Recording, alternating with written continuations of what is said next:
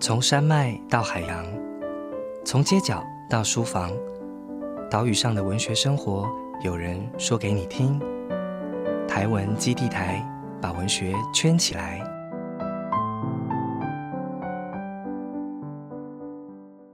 我是台文基地台值日生星星姐姐。台湾基地台是由台湾文学基地所设置，我们会在这个 podcast 频道与你分享关于写作者。关于阅读的新鲜事，将台湾文学的各种讯息发送给大家。今天我们邀请到第三季的驻村作家易直来跟我们聊聊，易直怎么写呢？是后羿的羿，然后士字旁的直。哦，这个值非常的特别。那当然，这个笔名很有趣，稍后我们来好好的介绍一下哦。在一开始呢，我们先欢迎一直。嗨，大家好。刚刚我们有提到一直的笔名非常的有趣，在这边重述一次哦。它的一直就是后羿的羿，那也就是有翅膀的的那个羿。有翅膀的剑的意思哦，有翅膀的剑哦。我其实我儿子的翼也是用这个翼，但我从来都不知道，就是它是一支箭的意思。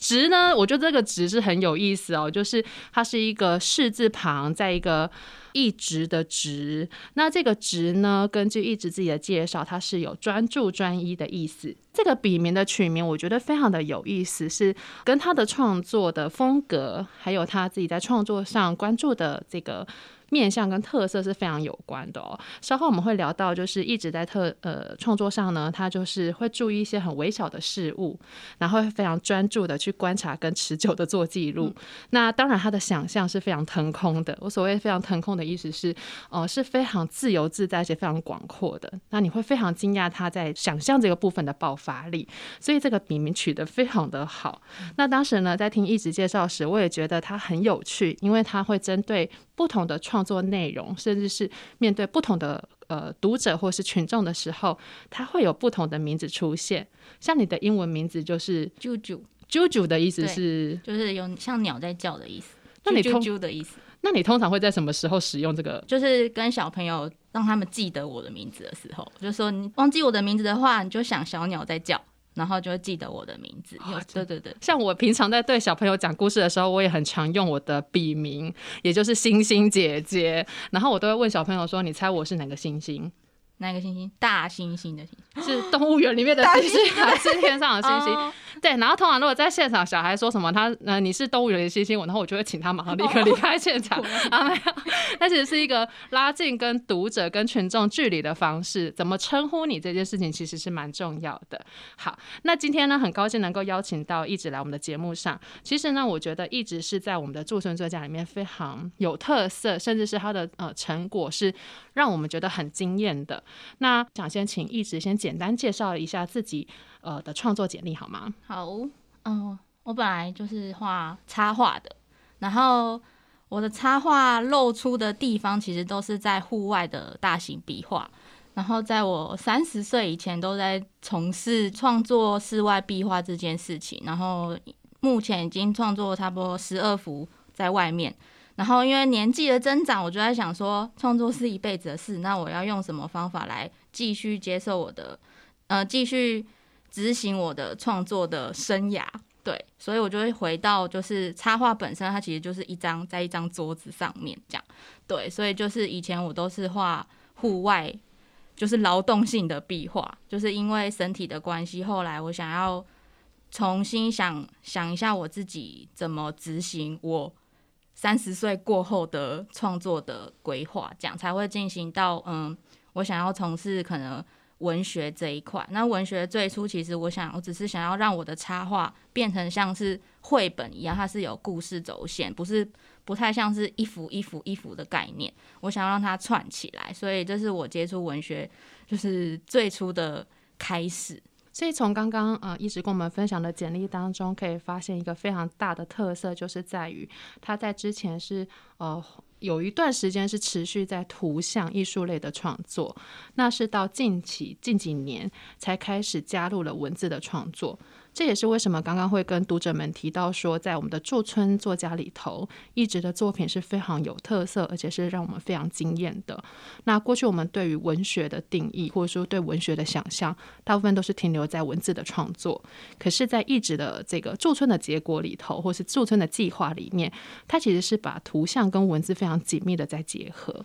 那我也呃去查了一下，就是一直过去的一些创作的作品，无论是图像或是文字创作，我觉得有一个很大的共同点，就是一直他不断的关注自然，他会以大自然这件事情作为主题，然后也扣紧了我们第三季的一个呃驻村主题，就是自然跟非自然。所以我想要了解，就是一直为什么在创作上会一直专注在这个自然主题的部分？其实最最原本开始，其实是因为。因为很多人都画人嘛，可是我觉得人这个题材，其实我觉得我对于人之间的关系，还有看人之间的互动，我是觉得人这个动物其实是蛮蛮复杂的。我觉得复杂这件事对我来说，我会恐惧，所以我就会回归到那那除了人类以外的话，我可以创作什么东西？那就是自然界的所有物种。心情不好的时候，其实我很喜欢走路，对，然后就是有时候去上班或者是。无聊，或是去看个医生，我可以就是不要搭公车，走十几站我都没有关系。我是喜欢就是走路的人，所以所以因为这样的关系，然后觉得环境这件事情对我来说是有一种保护的感觉。在聊正式聊一直的这个驻村创作主题之前，我也想要在对于图像经历到文字这一块，想要再请一直跟我们多分享哦，因为我想图像创作跟文字创作，呃。它虽然都是创作，但是它必然会有不同的面向跟不同的思考方式。那呃，我可以稍微请一直帮我们分享一下你对于图像语言的想法，或者是说呃，比如说你要怎么去塑造你的图像语言风格？那它在在当你在塑造图像语言风格跟在塑造你的文字语言风格时，有没有什么样的共通点或是差异的地方？应该说风格会就是一直就是可能就长出来，然后可是。呃，我每次画图的时候，我都会画不一样的角色，我就会尽量让这个角色不会是重复的。对，这是我图像对于每次创作时候给予的一种任务。然后到了文学之后呢，其实，嗯，我刚刚有说到，就是我只是想要把图像跟文学之间的结合，可能就是有点像是，其实我以前对于字这个东西很不熟悉，然后我想要重新，好像从国小开始念起，因为其实以前。朋友都会说，就是就是都会笑我说是我是草包。然后到了我长大之后，我就觉得说，就是连我爸妈都会说说，哇，这个你都不会看文字，只看图像图片的人。然后其实以前我就会引以这个为傲，就是看图案的人，因为我从小画画画到大，看图也看到大。后来就是图像其实就会变成是我一种工作，然后其实有一种负担的时候，然后我就开始去重新变成是好像一个小学生，重新认识。字就想说好，那我就试试试着看字好了。那我就看看看看下去，我就发现字其实它可以变成像是以前有说文解字嘛，然后跟那种象形文字，它其实就是图像变成字的过程。所以我就觉得这个过程有点像是我从小学生开始重新认识字，然后这个字长成。字跟字连在一起，变成是文学的意思的的概念，这样子。中文字的确是因为是象形文字，所以它某个部分跟图这件事情很有关联哦。那那对于美彩呢？就比如说，当你使用色铅笔在创作的时候，你会去联联想到，比如说是散文或者是诗词等等的文体吗？色铅笔哦，其实铅笔本身它就是。其实就是一个细致的东西，比起像水彩啊那种有水性的流动性的东西，我觉得就是书写这一块，其实就是我觉得它就一笔一画，一笔一字。跟我用色铅笔这个，它就也是这样一笔一笔慢慢把它素描出来的，就是过程。我觉得这是有一点连结性这样子。一方面掌控不好水的颜料啦，所以就变成是用铅笔来做图像的创作。就连我在书写的时候，我也很常用铅笔。对，所以就是这这个连接是我，我觉得感觉是我自己擅长，也是感到比较安心，就是可以随心所欲就直接写出来或画出来的一个很很直觉的一个一个工具这样子。这个部分非常的有意思，呃，因为刚刚如果我们讲到说，平常在艺术创作最喜欢用什么样的美材，那有一些画家他就会很直觉性的说，他是喜欢用亚克力，那有些人就会说他喜欢用金属材料去做复合的表现等等。那在文字创作上，你会习惯用电脑打字，或者是说用什么样的笔去写，你会更有那个感触吗？最爱就是铅笔，它可以变得很轻的时候，提笔的时候会有。细细的感觉，然后压下去有点像写书法那种写那个捺的感觉，对。可是那个什么书法它是有水的，我实在是掌控不了，所以我就是觉得铅笔，而且是如果是像零点七的那一种，我觉得更容易去去写那种好像有有呼吸的，或是就是有时候我在写书写的时候，我会把那个最后一笔拉的很长啊，或者是把它拉的很高啊，或者是什么，这个感觉好像就回到讲话的感觉，所以铅笔。就零点八那种，我觉得是最喜欢的粗度的笔。对对，嗯，其实会特别问到这一题，也是因为那天去一直的分享会的时候，会发现他所展示出来的作品是非常视觉性的，包含把他所创作的诗写在一张纸上面的时候，他其实是会去。透过书写去安排那个字跟字之间的空间，还有每一字呃每一个字写下来的那个笔画的呈现的模样，来反复的去经营，然后最后完成一个作品，然后搭配一个标本图像，让人家就是配着这个图，然后看着这个写在字卡上的诗，去体验这个一直的想象，还有一直想要透过这一首诗。所表达出来的氛围跟那个画面，所以我觉得这个是。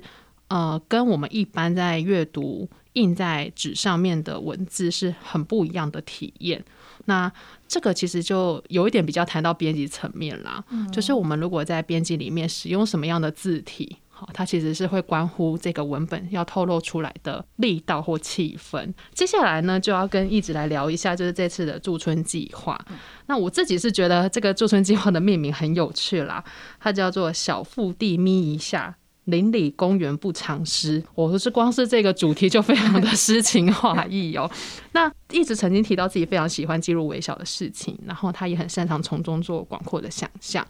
所以呢，嗯，我想在这个聊这个驻村计划之前，先请一直为我们朗读几首你认为在这次计划里面创作你最喜欢，或是你认为最有意义，甚至是你觉得最有挑战。的几首作品好吗？好，我先念我最爱的公园，叫做孤岭公园。生肖数一数，不见狗猴龙虎鼠，听少女的祈祷入耳渐近。乐色灵珠 keep put，窜出灰鼠饥肠辘辘。轨道侧立，筑起围篱龙身躯。老虎金剑闯不进，亮亮橘黄一点零。看龟速缓移。是黑冠麻鹿的雅兴，从塑胶椅到洗手台，再去会会梅树下的水牛家，松树弹簧骑手狗，哇哇驾驭摇不停。林旺爷爷闻铜皮，六合同村蓬勃许，因那声青丘高，Becky 贝楼瓦跳跳，油具色像小灰蝶驻足叶绿。咖啡、银灰、青草，蜡烛装着彩衣，蛋糕上耀眼的妈妈阿姨，随最好的舞台律动，晨光根根点亮年轻。这个是孤岭公园。对，好，那我再念一个，叫做性爱公园。右脚踩进后椅室，左脚踏入软室。换脚踩进幼虫室，接着踏入勇士，最后接来到雄蚁室，随公蚁足迹出穴，呼朋架起，粒粒豌豆组成的身体，往仪式成年里，助毛虫一臂之力，攀爬藤蔓蜿蜒，魔豆树茎干实粗，逢蜗牛与他招呼，期待你完全变态的美丽衣裳。哪像我走得慢，又口水稠稠流。但你有房地产，里头有螺旋梯，紧速吸。蓝色天空有什么？待我长大定跟你说。朵朵兰花草蜕变期的预告，也做你盼望中的奇瑶。这是性爱公园。好，那再来念一个最接近文学基地的那个启东公园。石东龙问：“嘿，你们谁吐了？”办公椅指向木椅，木椅指向皮椅，皮椅指向连排椅，连排椅指向藤椅，藤椅望向黑亭顶。是你，景宝莲。叮叮咚咚落在肩，染上颜色淤青紫，鞋底轮胎也踩几遍。区区金见鸟大便，啪嗒成平面，像病句药坛闪一边。看看人家花丝腿，朵朵群花梦露仙。苦练就旗下的艺人，仙女下凡要金灿，徜徉散逸握足篇。哇，谢谢一直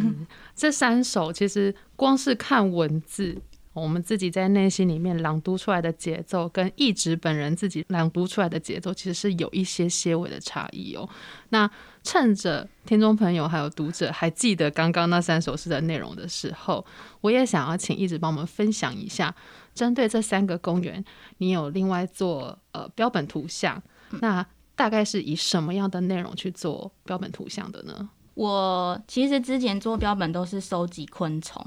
那其实我这次来驻村，其实我也很想要继续收集昆虫。可是其实，在平地啊，昆虫的种类其实就是我都看到一些蚂蚁、蜘蛛，再加上冬季，其实昆虫的种类其实它们可能也去冬眠了，或是怎么样。因为我以往去收集到昆虫，夏天真的是居多，那还有海拔比较差不多五百。左右海拔的其实更多这样子，然后在更高海拔就是完全又没有这样，所以这次我就选用了植物来做我的标本。这是我以前就是其实没有做过标本，因为觉得植物好像哎好像好像也蛮多人会直接取得的，我就想我就想说以前我就想说不要我就是我就抓虫好了，对，然后后来我就这次我才选用植物来来做标本，因为因然后我就把昆虫。把它挪到，比如说像公园，其实有很多像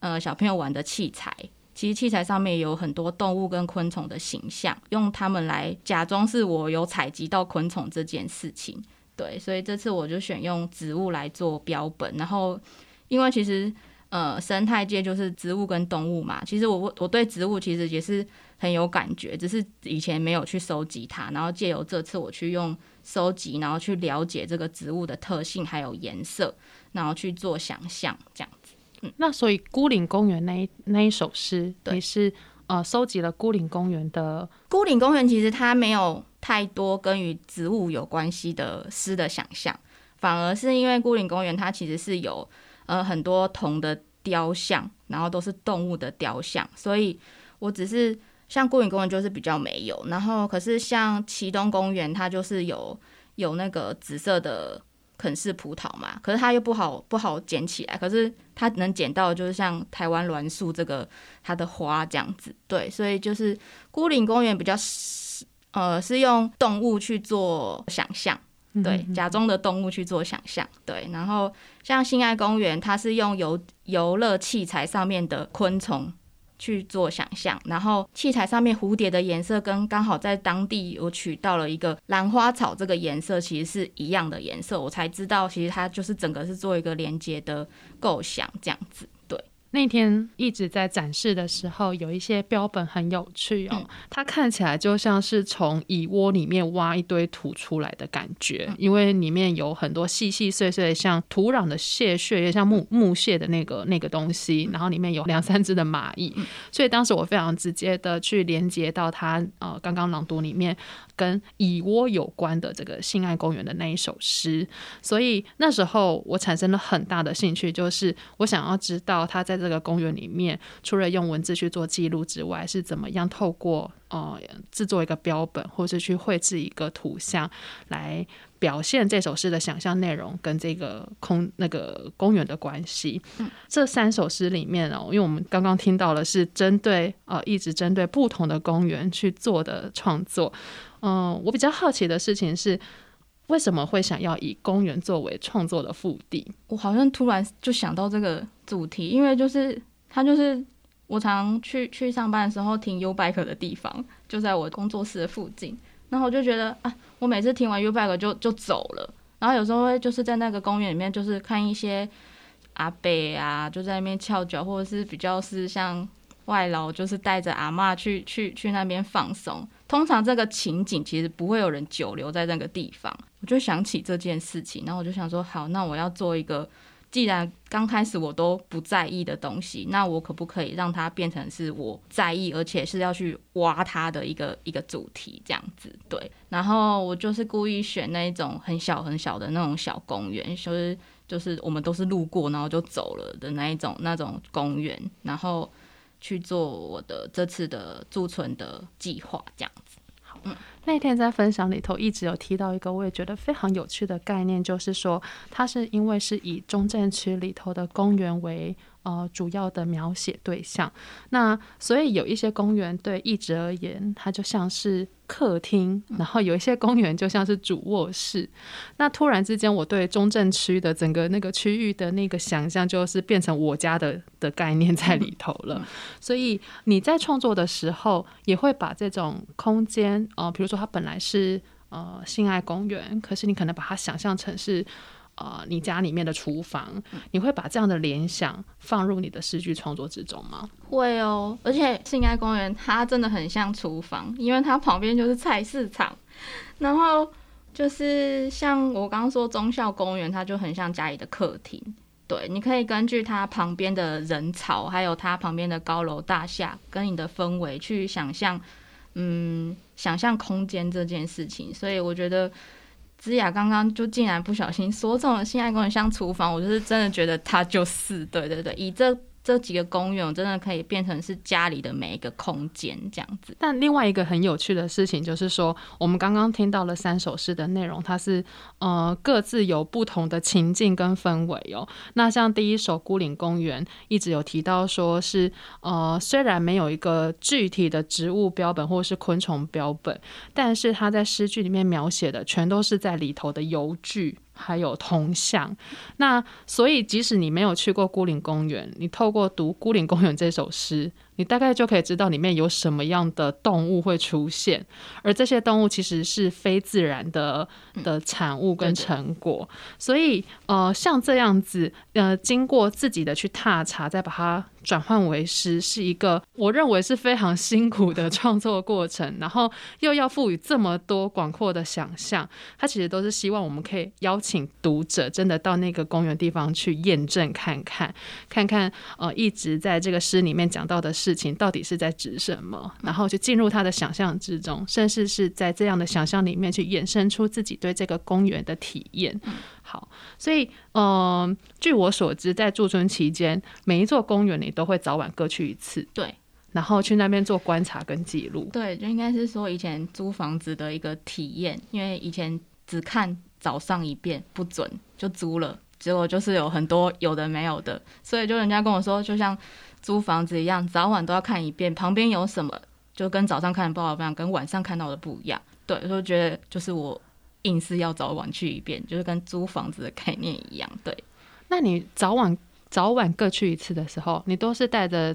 呃，纸笔过去做记录嘛？对啊，纸笔、镊子、小就是简易的放大镜，整个行程我都会先规划好，这样子。那一天就是临近的几个去一遍，这样子，像一条路线一样，先到 A 公园，再到 B 公园。对对对，然后有时候会搭配公车跟 U bike 这样子，然后再加上走路这件，就是三，我会体验不同的交通工具抵达现场的过程。我好像是那一种，我觉得如果过得太奢侈，我会觉得有点好像会有点觉得好像人生会有点，嗯，应该叫什么？就是我觉得好像我好像是那种有点像刻苦耐劳型的创作者。然后一方面其实他就有点像是跟那种科学家的感觉一样，他们一定要到山上里面可能去去聆听啊，去环境啊，什么东西这样，我就觉得我是很敬佩那样子的。的工作的人，所以我尽可能的去执行这样子的行为，所以等于也是用五感去在做创作。我我也会觉得比较好奇的是说，因为像你这样真的是非常传统的用纸笔在做记录，当然里面包含了你一些呃当下的一些感触，你就马上用笔写下来，或者是说去速写。那这个跟有一些人取材的方式非常不一样。像有些人他就是会到处拍照，然后拍完以后回来可能重新整理他的照片，甚至是就是拍一段影片，然后回来重新回放。那所以在这一次的驻村过程里头，哦，你的采集资料主要都是以纸笔为主，你比较少使用到照片或影片，对有啦，有有还是有，也还是有。对对对，因为有时候手会跟不上脑的时候，因为没有人在会在公园待这么久，对，所以就是我会搭配不同可能性，让他们不会觉得我好像是有侵入的感觉。比如说画画画，然后画画画，然后加上一些拍拍照，然后那种搭配的，就会他们就会觉得我会引来一些阿妈或是一些人的侧目，或是家长，他们可能对他们说你要拍。你刚为什么要拿着相机？可能远远的那样偷拍这样子。其实有时候画跟写不是当下就能写出来。我就想说，那我就拿着手机，然后去看，然后去记录。其实都是全全部都是搭在一起的素材的。我拿素材的方式，其实都是有影像啊，其实都是有的。那你会觉得，就是不同美彩的取材方式会影响到你的创作吗？诶，也不会耶。我觉得就有时候影像影响不了我的。诗词的创作，那就换成是我我当日做的笔记去影响我的创作。有时候笔记其实我有时候写出来跟我笔记写的东西是完全不一样，我就会回到我当下拍的的记录的摄影或者是影片的记录，所以就是看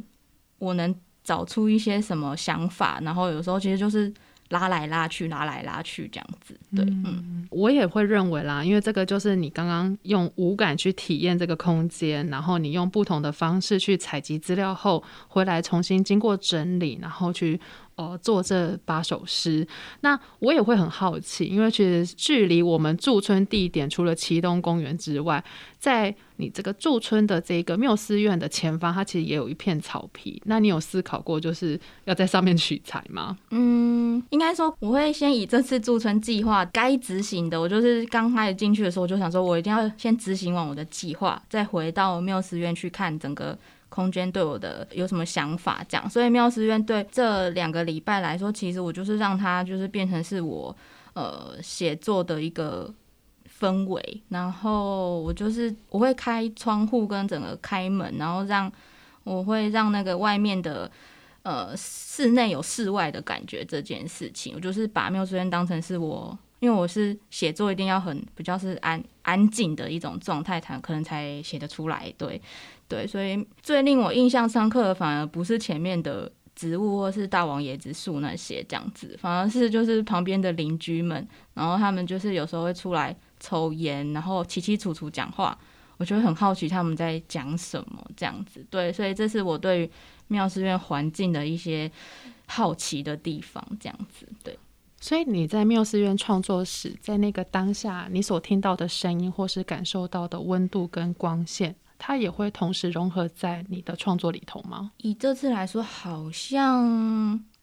比较少。嗯，比较少，主要是整个气氛给我很安静，然后可以脑子里面容易产生东西的一个一个环境的陪伴，这样子。这也是一个很有趣的概念哦，就是嗯，因为我向来都觉得创作者在生活在某个空间当中，他的身体所接收到的内容。或多或少都会投射在创作上。刚刚一直分享的，我想到的画面是，因为从某一个公园回来了，然后在一个这么安静的环境里头，他在脑子里面重新又去勾勒出刚刚去过的那个公园，甚至是可能在这个脑海里面去看到刚刚可能没有发现的东西，是看到更细微、更安静，甚至是更感官敏锐的那个部分。好所以，其实在这个驻村计划里面的八首诗，在搭配一直的这个标本图像是非常精彩的。所以，我也想要了解，就是你接下来还会去哪里驻村吗？我吗？我我一直好像好像没有规划要去哪边驻村。哎呦，就很老透，就很很很相信缘分。就想说，好像我练习了一阵子之后，然后忽然有这个，比如说像这次的主题，就超级适合我，就哎。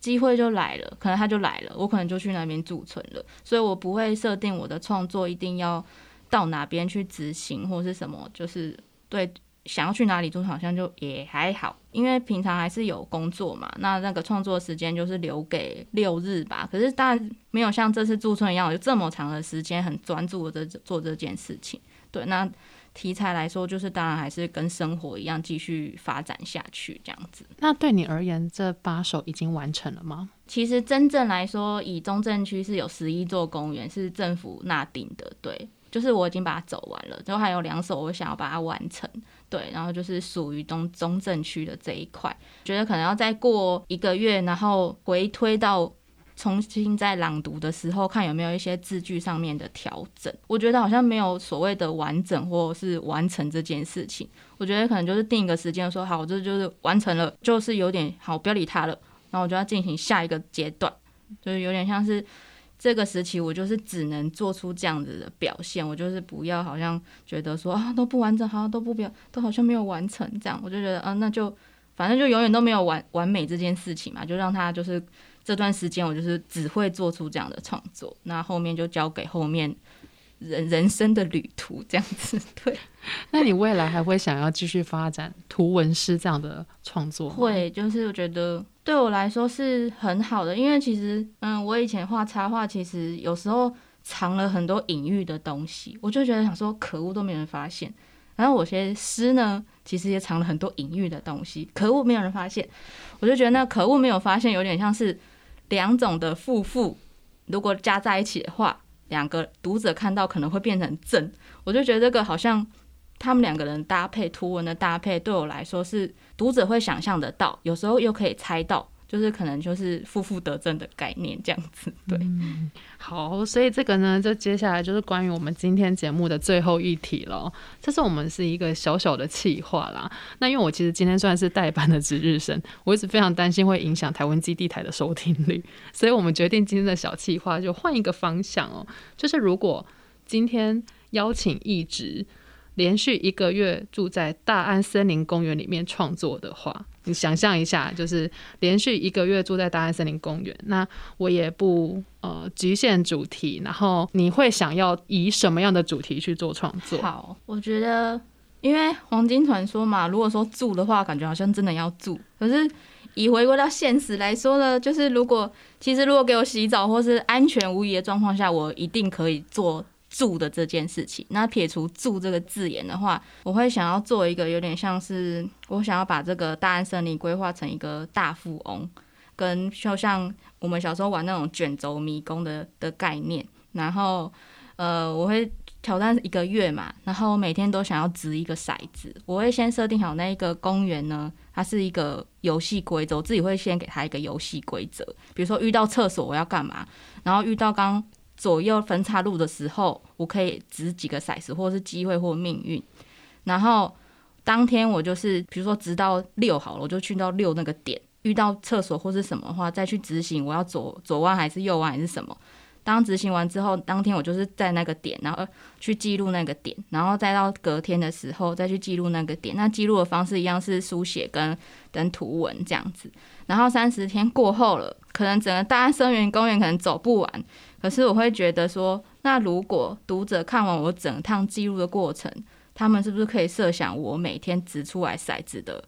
号码数，然后有点像是，好，我这个计划三十天就会出现三十个骰子的数字，那最后的会有一连串的数字的密码，然后他们就会根据我这个数字的密码，然后走我同样的路线。对我觉得这个好像蛮有趣的。对对对对对，这完全跟我想象的不一样。这听起来比较像密室大逃脱的概念。我本来会想到一些比较正经八百的东西，就是会很认真想说，嗯，我们来看一下大安森林公园会规划没有啦，这是主持人先入为主，我先去规划说大安森林公园哪一区啊，然后我针对那一区我要描写什么事情。我们这种就是比较没有创意的人，大家都这样想的。但我没有想到。如果让你挑战这个黄金传说，你会真的把它完成密室大逃脱？那我会非常期待 关于大安森林公园密室大逃脱图文师创作系列的诞生。对，因为之前我去台文机刚好有就是玩那个解谜的那个对推理文学推理文学，然后因为其实推理文学我其实完全压杆子都没有去接触过，只是喜欢看一些剧，然后推推推推推。